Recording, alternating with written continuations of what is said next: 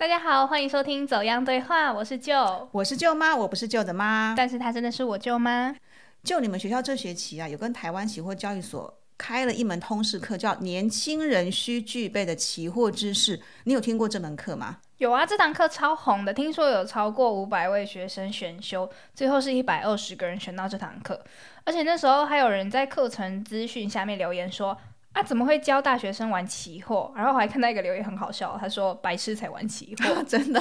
哎，那你知道什么叫期货啊？哦，我知道，我知道。而且我跟你说，我我写过期货的教案哦。真的还是假的？真的。你猜猜看，我要教谁玩期货？这个有点难度哎。你是教高中吗？还是跟你年纪差不多的大学生啊？哦，no no no no no！我跟你说，我要教国小高年级的小朋友。国小哎，国小学期货，对对对，我现在想起来我也觉得好疯哦，我怎么会那么疯啊？我那时候大一，然后我就对着大三的学长们，我要试教这个教案，然后他们每个人。听了我在上面讲课，他们就是眉头深锁，一脸看着我。你确定你要教小朋友玩这个东西吗？厉害卡丁哦，厉害卡丁哦！我听了我也觉得眉头深锁。你真的有去教小朋友哦？有有有，后来有教哦。那他们听了之后有什么反应？因为我是把他那个期货的概念融进大富翁游戏里面，所以其实小朋友玩的蛮开心的。可是我就不确定说他们到底有没有懂期货是什么，还是他们只是觉得玩大富翁很开心。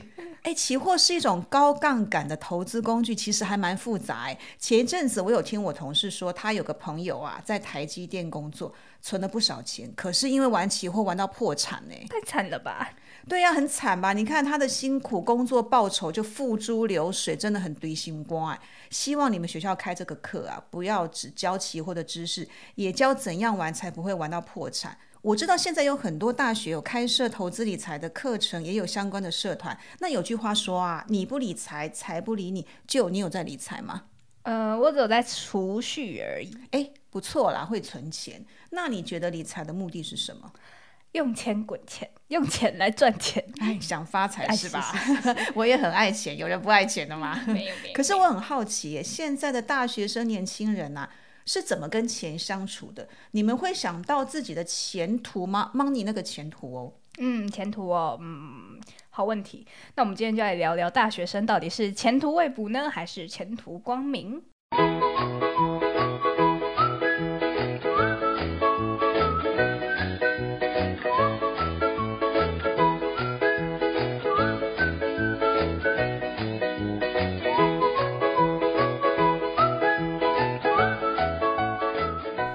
我想问一下，你平常钱是怎么来的？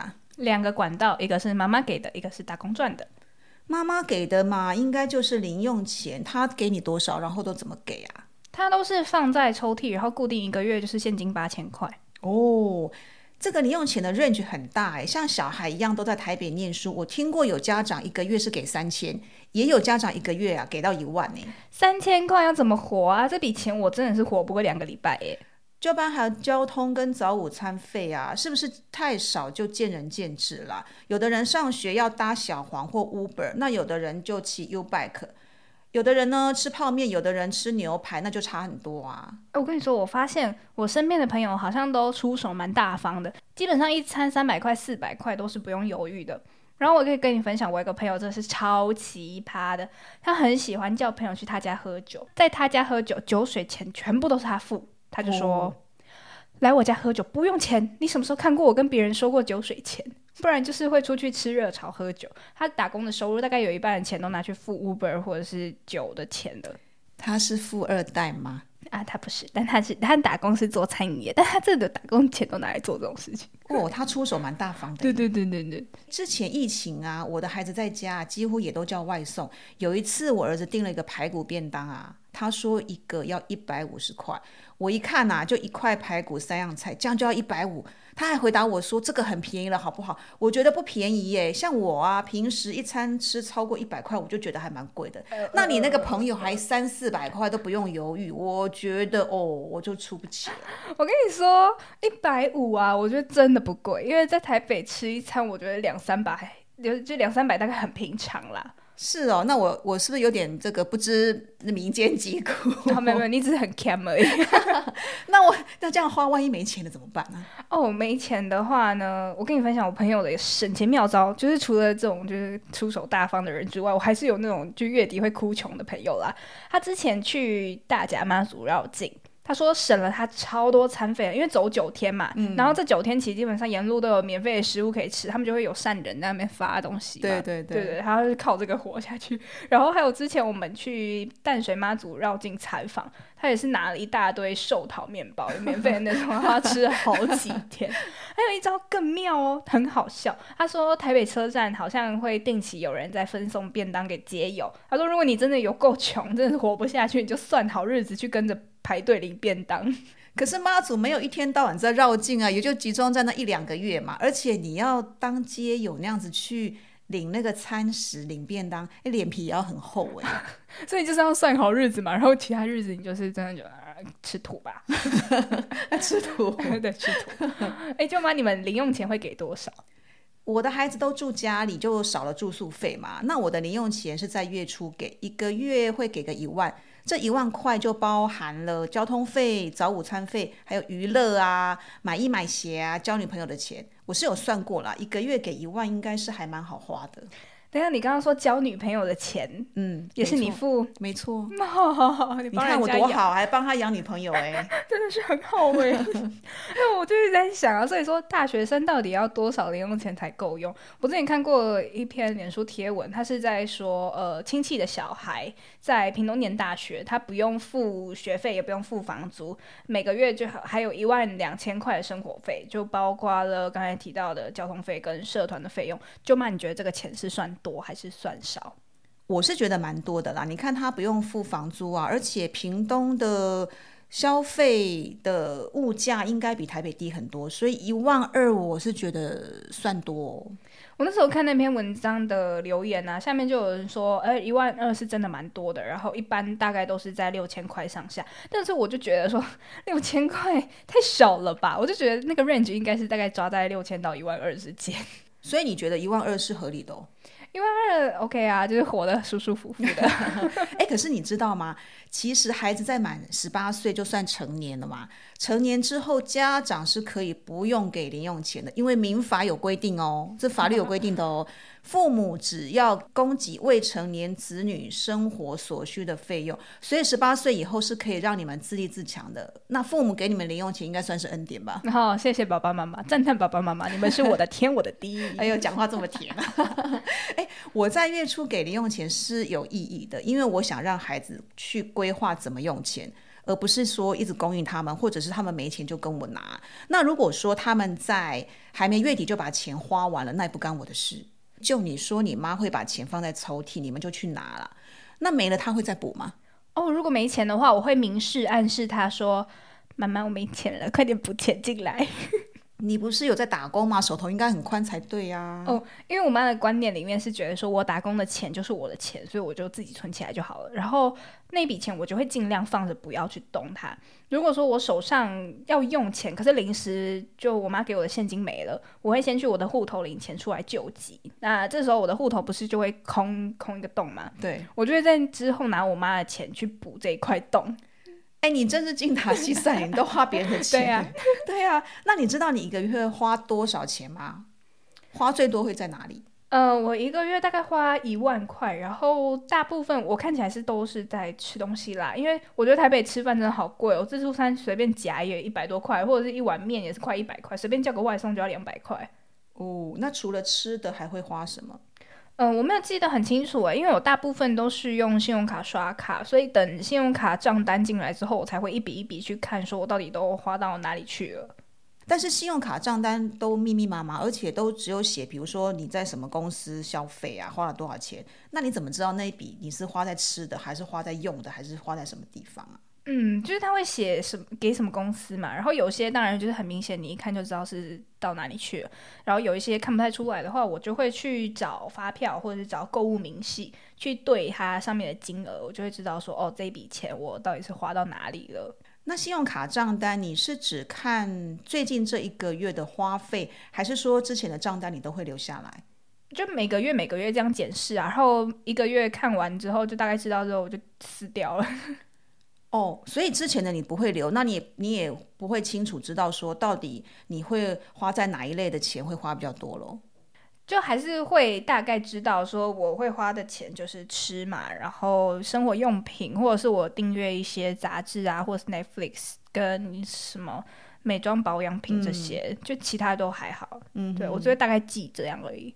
哦，可是因为你是每个月看嘛，所以比如说两三个月前的哪一类的花比较多啊，或者是这个金额怎么分配的，你就不会不会很清楚了。呃，这个的话就交给我妈妈去记账了。你妈会帮你记啊？呃，对对对对对对。哦，我的话我是会记账啊，这个习惯我已经有十几年了，就是每天花了什么我都会把它记下来。你是说流水账那种吗？就是买个十块、二十块的东西也都记上去。对啊，像那个影印两块钱呐，买茶叶蛋十块啊，我也会记。当天不方便记的话，有时候在忙嘛，就不方便记，我就会把发票啊、收据都收集起来。没有收据的话，我就会先记在纸上，等到有空的时候再一次记。我是觉得记账很麻烦哎，我觉得就是那种大笔大笔，可能几千块那种记下来就好了。我的记性是没那么好啦，有时候钱怎么花的，或是花到哪里都搞不太清楚。所以记账的话，可以知道钱花到哪里去，有没有花了不该花的钱，然后提醒一下自己，下次不要乱买东西，也可以帮助拟定预算呢。哦，这是真的太琐碎了。那我想想也合理啦，因为就蛮有家庭嘛，然后当然开销会比较多，比较需要记账。可是我就觉得说，后我就还是学生啊，我不是吃，我就是交通费，不然就买买衣服、鞋子这些，就没什么好记的。可是有时候会没有意识就花小钱啊，像你看那个影印两块钱啊，茶叶蛋十块，你应该是不会记吧？嗯，不会不会。可是这些钱会积少成多，然后你没记的话，可能不知不觉它就不见了。记账可以帮我们的钱抓漏哎。你是说不会漏财？对啊，还有就是如果说你有一些财务目标，像你要呃存钱出国啊、买车啊，有记账的话，就知道钱的流向，比较能够规划如何达到你的理财目标。比如说哪些花费可以省下来啊，或者是说存多久可以达到目标？像以前呢，我都是用 Excel 记，那现在有记账的 App 啊，就比较方便，可以帮你分类管理，发票也可以扫描，然后还可以帮你分析你的消费的一些类型啊状况，还蛮不错的嗯，你讲到这个啊，我想到就是我会习惯用云端载具，那载具就是通常消费就刷进去，然后你的。发票存在里面，所以你也知道说这笔钱会去哪里，然后多少钱的，我就觉得好爽哦，不用记账，别人帮我记好了。哎，可是你看，你又有信用卡的消费的账单，那你又有载具发票的部分，对不对？那你可能又用一些行动支付，那你的那个账不是分了好几个部分，那还是要把它整合一下。那我都是就让它散散的看完就算了啊，真的，或者是交给你妈就对了。啊，对对对对对。哎，我跟你说。前几天我儿子在网络上啊，就买了三尊公仔，花了一千块，一千块。对那个公仔呢，我是不太懂了，我就问他说：“啊，你买这个要做什么？”他回我说：“可以看啊，很爽啊。”哎。眼睛看就很爽，我看的是不太爽啊。年轻人买东西怎么这么冲动啊？哎，我觉得我可以理解，就是你知道有些公仔是要上万块，我就觉得它三那不就是塑胶的东西摆在那边吗？又不会增值啊。可是买东西有时候就是为了那个爽啊，你看了就是爽，所以你就要做这件事情啊。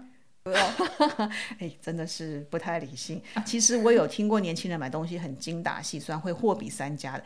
像我们去那个卖场买东西啊，现在商品的标价上面，它都会帮你标上，比如说每公克啊、每毫升或是每片的价格多少嘛。所以有人买调味料啊、沐浴乳、牛奶或是面膜的时候，就会去比一下那个单价是多少，然后就买比较便宜的。那像你买东西会比价吗？还是就冲动购买？哦，我会比价啊。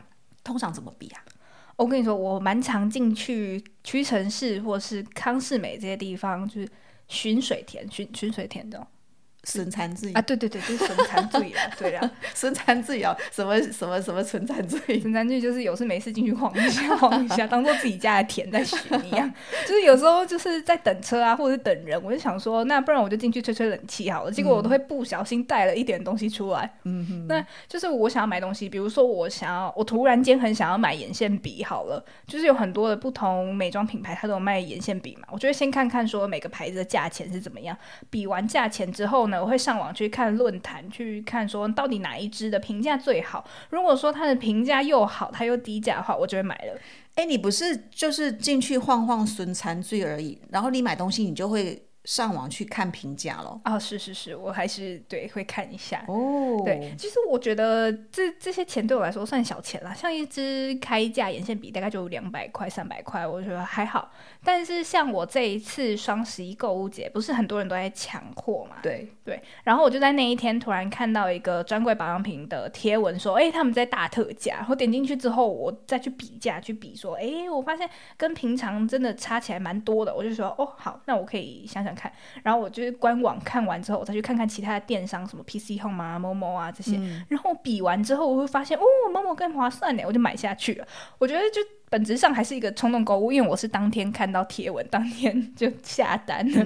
可是我跟你讲，我冲动购物，我还是会比价的。我就是一个又冲动又理性的动物。就是那个东西，你可可能有需求，然后那个价格又吸引到你，但是你买之前，你还是会比较理性一点，比较一下各家的行情啊，价钱是多少啊？是是是是是。哎，那我想问一下，你有没有同学或朋友啊，买东西很讲究，一定要买名牌的？哦，我一个学长啊，他花了八万块买了一件名牌的羽绒衣。我那时候很傻眼的是，他会把这一件羽绒衣到处乱放，哎，然后我就想说，他是要秀给大家看，说我这个衣服很贵，是不是？没没，他纯粹只是乱放而已，他根本不在乎。就是我，我就是想说，如果是我拿着一个八万块的东西，我一定会把它抱紧紧。哎，等下等一下，我想问一下，这个八万羽绒衣同学是跟刚才那个？酒肉呃酒酒水同学是同一个啊？不是不是，这个学长是那种开口闭口都说我家有几台跑车的那种学长啊，这真的是富二代，对是是是，他是富二代，他是富二代。对啊，我就想说，好傻眼哦！而且我还有听过，就是有人内裤要穿名牌嘛，一件一千块。我我我跟你讲，我没有要批评别人啦，只是这些对我来说都是一些奇闻异事，就是就是想说，呃，贫穷真的限制了我的想象力耶。哦，这样听起来要穿名牌的话，是要由内到外，不是只有做做外。外表其实穿在里面没有人看到，它还是要名牌的。对，我们这个年代有个名词叫做“落魄贵族”，就是说外表你看起来像是贵族，但其实你的户头很落魄。哦，那就是打肿脸充胖子喽。哎，这年头没有人喜欢当胖子，要当贵族呢。哎，你纠正我嘞。其实我也不是说买名牌就是拜金啦，有时候真的是便宜没好货。像我周末我都会去传统市场买菜嘛。那传统市场就会有一些摊位卖那个包包啊，什么一九九啊、二九九，我买了几次，但是没用多久，拉链就坏掉了。那现在人不是常说买东西要找那个 CP 值高的嘛，就是要好看、好用、价钱又合理。所以我觉得买名牌，除了某方面是象征你的身份地位之外，东西的品质好才是重点。嗯，没错没错。另外，我想私下偷偷问一下，嗯，听说，有了男女朋友的人啊。我也想了解一下我儿子啊，哈，还有你啦，你也是有男朋友嘛？嗯，会不会想花对方的钱省自己的钱呢？嗯，都不会啦，就是像我们吃饭的话，都是这次他付，那下次就会是换我付钱。然后有时候会觉得他付钱的时候，我其实还不太敢点比较贵的东西，自己的钱就嗯算了，没关系，我花爽就好了。哦，所以还是不会想说别人的钱就花的很爽这样子。嗯，哎，就是现在其实蛮多人在讲说要 A A 制，可是我觉得那个 A A 制比较像是就是对，这次我付，下次他付。但是有些人的 A A 制是 A 到极致，他就真的吗？对对对，他就是说假设我们吃饭两百零五块好了，那这两百零五块要怎么分？就是哦好，我们除以二，那除以二就会有那个什么。一百零一、一百零三，他就说啊，那我们来来一人一人两块，一人三块这样，我就觉得好好抠哦。哎，这个已经不能叫精打细算了，真的是蛮抠的。对我有认识一个朋友啊，她在那个外商公司上班，是一个女生。你知道外商公司的这个薪水其实也蛮丰厚的，她一个月啊七八万一定是跑不掉的。因为她没有男朋友嘛，就有人帮她介绍男生，他们就约了出去吃饭，是去一家那个吃 buffet 的餐厅，一个人是一千块，嗯，结果最后付钱的时候啊，那个女生说我只要付六百块就好了，什么意思？因为她说，哎，我胃口很小啊，我没有吃那么多东西，我觉得我付六百块就够了。其实人家就是一人分一千块，她就硬要说她只付六百块。那另外那一千四只好那个男生买单啦，这个第一印象真的给人家很不好，而且他又不是付不起那。男生应该想说嘟丢笑哎、你常常说你去巡餐最那些店呐、他们常常不是会打出什么多一元多一件啊，或者是第二件五折啊，嗯，啊，你会看到这样就常去吗？常去哦，倒是还好。可是就是我在损餐具过程中，我如果看到某一个品牌，他说哦多一元多，就是多一元多一件这种，我就觉得哦好心动哦，那我就会真的就多拿一件，然后就多一块钱，因为我觉得呃一块钱没关系啦。可是如果是那种第二件五折，我就会想一下说，诶这个东西到底是不是我真的要，或者是我第一次买这个品牌，我不确定它适不适合我，那我当然就是还是先买一件，不然买两件的话，其实又多了一笔钱。然后如果我真的不喜欢，它就是放在那边就摆烂而已。哎，我以前买东西的时候啊，也常常会看到有这样的折扣促销，我就去买啊。而且有时候我买东西是为了它的那个赠品我才去买的。后来有一次、哦，我不晓得怎样被雷打到，就突然噔，就想说，哎，有些东西啊，我就只要买一样就好了，我为什么要为了那个折扣就多买一件？那就是多余的啊，除非有人要用，可是又没有，对不对？嗯，我常常因为这样子就多花了一些钱。那家里面呢，就开始有一些囤货，就因为用不到嘛。嗯嗯然后有时候又为了买赠品去买那个东西，我就想说我在干嘛？自从我被这个雷打到之后，我就买 只买我要的，除非真的有需要，我才会加购啦。你这样消费蛮理性的，我觉得商人应该很讨厌你这种消费者。诶，我也不是常常这样子啊，有时候会想要慰劳自己，也会去花钱吃喝买一下东西，让自己爽一下嘛。对吧？就是要让自己爽一下吧。但是哦，诶，我这个消费是有计划性的哦。比如说，因为我有记账，我就知道我每个月花多少嘛，或是剩多少钱嘛。所以，如果上个月我剩比较多钱的话，我这个月呢，如果我觉得心情不好啊，或者怎么了，我就想要去花钱爽一下自己的时候，我就可以哇 happy happy 这样子。所以我是有攒节的，就是有攒攒的，嗯，真的是就是有分存啊。啊，那除了买东西消费之外，你都怎么存钱啊？我存的钱大部分都是自己打工的钱，然后我妈妈给我的零用钱的话，我是花剩下之后才存下来。你会存在哪里？呃，大部分都是在邮局或者是银行。然后我可以跟你分享有个存钱的怪癖，什么怪癖？真的很怪，很好笑。怪癖。就是我会把钱放在红包袋里面，可能一次放个一千两千块，然后好几个红包袋，我会随意的藏在我的，比如说某个包包，或者是没有在穿的外套口袋，或者是衣柜啊、书柜里面，然后我就去遗忘。我有做这件事情，就我藏它，然后遗忘它在哪里。嗯，这样下一次我找到这些东西呢，我就会觉得哇，是天上掉下来的钱呢。像我有一次在整理房间的时候，我就挖到一个国中老师给我的红包，我那天超开心的。哦，你就会帮自己制造那个小确幸，对对对对对对。哎，你刚才有讲说你是把花剩的钱存起来，然后会把钱存在银行，这个有陷阱哦。什么陷阱？通常啊，我们都是有钱，然后先花了之后有剩了才把它存起来嘛。这样子就是先消费之后才储蓄，这个是第一个陷阱。因为啊，你可能根本不会有剩的钱可以存。像那个落魄贵族啊，每次都要穿名牌，我想要他到月底要存钱应该蛮难的。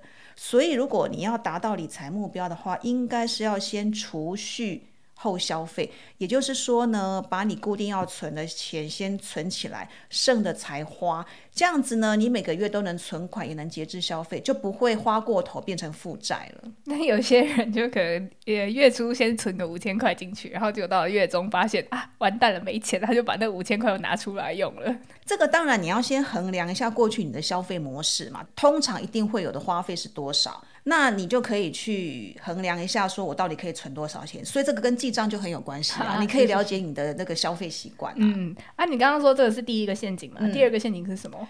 第二个陷阱就是一直把钱存在银行里，像就你有银行账户嘛？你知道现在银行的利息是多少吗？嗯、我不知道确切数字，可是我知道很低。我有上网查了一下，像活期储蓄存款的话，一年的利息现在大概是百分之零点二，也就是你存一千块的话，利息是两块钱。那定存的话，利率大概就是百分之一点多一点啦。就你存一千块定存的话，利息大概是十块钱。那你知道现在通货膨胀率是多少吗？哦，我不知道，不知道。你这一集问我什么东西，我都不知道，一问三不知。我因为我就是一个佛系用钱的人，就有钱花就好了。对对对对对对对。主计处是说通货膨胀率是不会破百分之二啦。哦，你讲这个，我突然想到，主计处长他之前说一碗俄阿米算二十块。哦，我真的听到快气死，因为我真的超爱吃俄阿米酸。现在现在买一碗大碗的面线，没有个六十块买不到哎，真是假币在逼给。哎，我那时候听到我也觉得超夸张的，这二十块不晓得是民国几年的价钱。嗯。那个年年都在通货膨胀，他们又是在关注物价的单位，怎么这么不知行情啊？通货膨胀呢，就是物价上涨。像现在银行存款的利率啊，比通货膨胀率还低，也就是说，你银行存钱的利息比不上物价上涨的幅度，等于呢，你钱存在银行是会变薄了，不会让你增加财富。你看哦，像银行利息只有一趴的话，物价上涨的幅度是百分之二，你的钱就会被通膨吃掉百分之一嘞。哈，那要怎么办？诶，要解决钱被吃掉的问题之前呢，我们先休息一下，吃个东西，待会再来说。就我准备今天要吃的东西是马吉，为什么是马吉？因为吃马吉会粘钱，那个马吉不是 Q Q 软软、嗯凉凉吗？会粘钱哦，有这么一说。用马吉把钱勾回来。对对对对，像你知道拜土地公就要用马吉去拜拜啊，因为土地公我们通常拜他是有那个财神的意思嘛。用马吉拜他的话，就象征着希望可以把钱年来的好兆头。所以我们今天来粘一下钱，吃一下马吉。今天准备的是花生马吉，吃了好事会发生哦。哎，舅妈，你刚才谈到就是说钱存在银行会越存越薄，那怎么办？钱存在银行是暂时放在那里啦，等到你存到一定金额之后，就可以做一些投资运用。千万不要存定存哦，因为存了之后就很难动了。定存是说你就放一笔钱，然后固定就让它锁在那边，就一一阵子不能拿那种概念。对，像现在银行定存有，比如说一年期呀，或是两年期，也就是说你存了之后，这一年或是这两年，你钱都不能拿出来。哦。那你刚才说，就是存到一定的金额之后，可以做一些投资运用嘛？你说的投资是说买股票吗？这是一种方法啦。那投资共同基金也可以，买股票跟共同基金的入门门槛比较低，所以我会比较建议还没有投资的人可以从这两个投资工具着手，比较好懂也比较好操作。像去年台股指数啊，因为新冠肺炎的关系嘛，就跌到八千五百点之后啊，又一路上涨，然后台股很夯嘛，就很多人去开户。你知道去开户的族群哪些人最多吗？谁呀？就是你这种二十到三十几岁的年轻人。哎，我有叫我儿子去开证券户，哎。你刚刚说开户就是指证券户对吧？对对对，就是你可以去下单买卖股票。那买基金的话就更简单了，你可以直接跟银行买。现在有网络银行或网络下单嘛？买卖股票或基金呢，也不用一定要跑去证券公司或银行。开了户之后呢，直接从网络买卖就可以了。那像是我这种新手或者是根本根本还没开始的人，就是我会觉得说，哎，好像股票跟基金有点复杂，就是我。有点搞不太懂就算了，就是我还不知道要怎么买，买一些什么。这种比较基础入门的，其实有一些书籍呀，或者是现在网络上面有很多的文章或影片都有教人家怎么做，而且它步骤交代的很详细。所以你如果还不清楚的话，你就可以去爬文啊，看一下这些内容。证券的话，你就是去证券公司开个证券户，他另外会再帮你开个银行户头，就是你要扣证券的款的。基金的话，因为你已经有在银行开户了嘛，那你就看那个银行有代销哪些基金，那你就可以直接在那个银行下单就可以了。哎，可是我知道你妈也有买股票跟基金啊，你有跟她讨论过吗？就是她会跟我说，如果我之后出社会，然后上班有固定的薪水之后，我可以就是可能每个月就花个三千块固定的去买一只基金这样。哦，我觉得不用等到你出社会有收入之后，哎，你现在不是有存款吗？嗯，对啊，如果你没有很多钱的话，其实你一个月如果有存个三五千块啊，就可以用定期定额的方式买基金或买股票。诶，像现在股票有零股交易啊，你知道什么是零股交易吗？什么意思？之前我们买股票要下单的时候，都是以张为单位。比如说，我就是买一张台泥，买一张台积电，一张的话就是一千股，需要的金额就比较多。一张台积电的股票，一千股的话就要五六十万嘛，那我们可能都买不起。嗯，现在有零股的话，你就可以买个十股，大概就五六千块，你就可以当台积电的股东了。是哦，这么简单可以当台积电股东，那大家都来当台积电股东。哎，我不是报名牌，我举例而已啦。当了股东之后，又可以领股票的股息，对不对？又不用像台积的员工爆肝工作就可以领到钱。那如果台积电的股票上涨啊，你把它卖掉，你又可以赚到一笔股价的价差。啊，那你刚刚有讲到定期定额，那个是说什么意思？就是每个月的某个时间，或者是每隔一段时间呐，两个月或三个月，就把存到的一笔金额拿去投资。你的钱是存在银行户头的话，就像我刚才讲的嘛，你如果一个月可以存个三五千块的话，就可以用定期定额的方式去扣款买基金。呃，设定好的话，银行就会定期的在每个月的某个时间帮你扣款去做投资。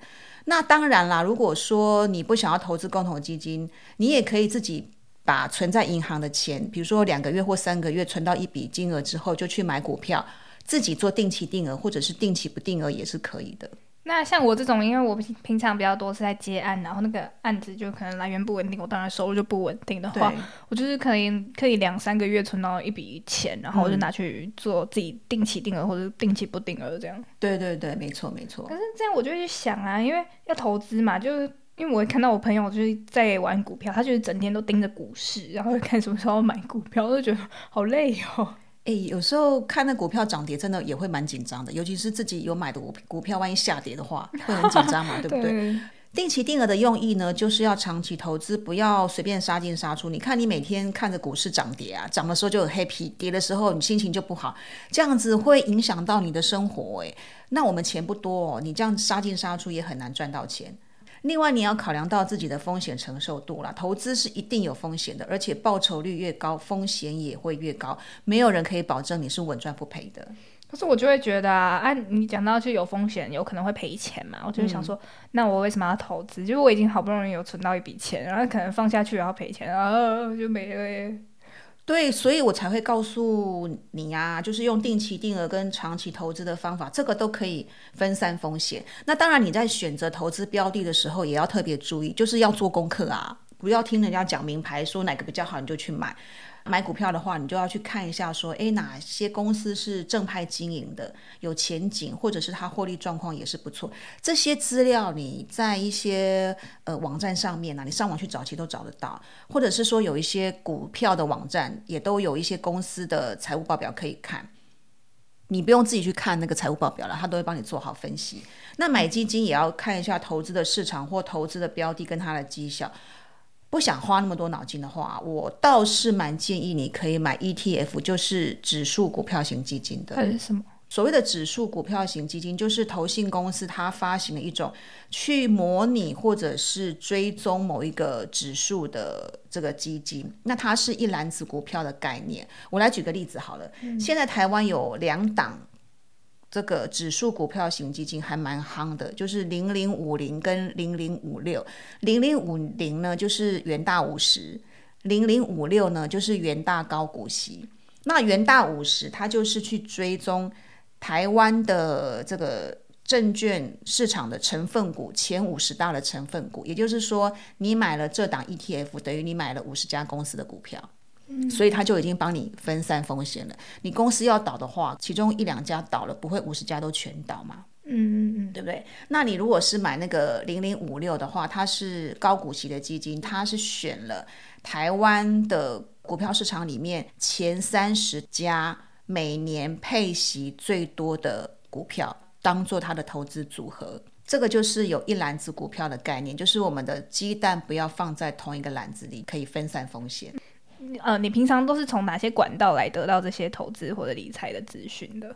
对这些基本的投资讯息已经有一些了解了嘛？我不用从入门开始，我也有从网络去下单。其实现在的一些证券公司他们的 App 啊，里面的讯息就很还蛮多的，它也可以提供你一些国际股市的行情啊，或者是做一些市场分析，也有一些呃最新的新闻讯息，包括你买的那一档股票或是买。的那一档 ETF，它的一些呃财务状况啊，或者是它的一些涨跌的走势，其实里面的资讯都还是蛮丰富的。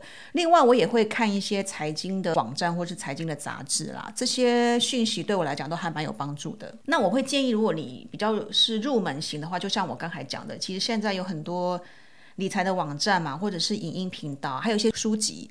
这些书籍里面也都会介绍一些基本投资工具的操作方式啦，甚至你要怎么去开户，那个步骤都写的还蛮清楚的。所以你可以去网络找一找，或者是去书店翻一翻，这些书籍都蛮有收获的。而且啊，现在学校不是也都有一些理财或股市的一些相关社团嘛？我觉得你有兴趣的话，也是可以去参加的。你不是希望可以钱滚钱？哎，是是是。对啊，你如果钱。一直放在银行里面就没有办法滚钱哦，而且会钱越来越少哦。醍醐灌顶啊！希望今天走向对话的内容呢，可以让收听节目的你跟我一样有收获，让你的前途更加光明啦。嗯，也欢迎你在走向对话的各个收听平台按下订阅。如果是在 Apple Podcast 收听的话，请帮忙按下五星评分，并且写下你喜欢这个节目的原因或者是建议。也欢迎你把节目分享给身边的朋友哦。如果你有想听的主题的话，也可以点节目资讯栏的点播表单连接，或者是透过 email 告诉我们。那这样对话，我们下次再见喽，拜拜，拜拜。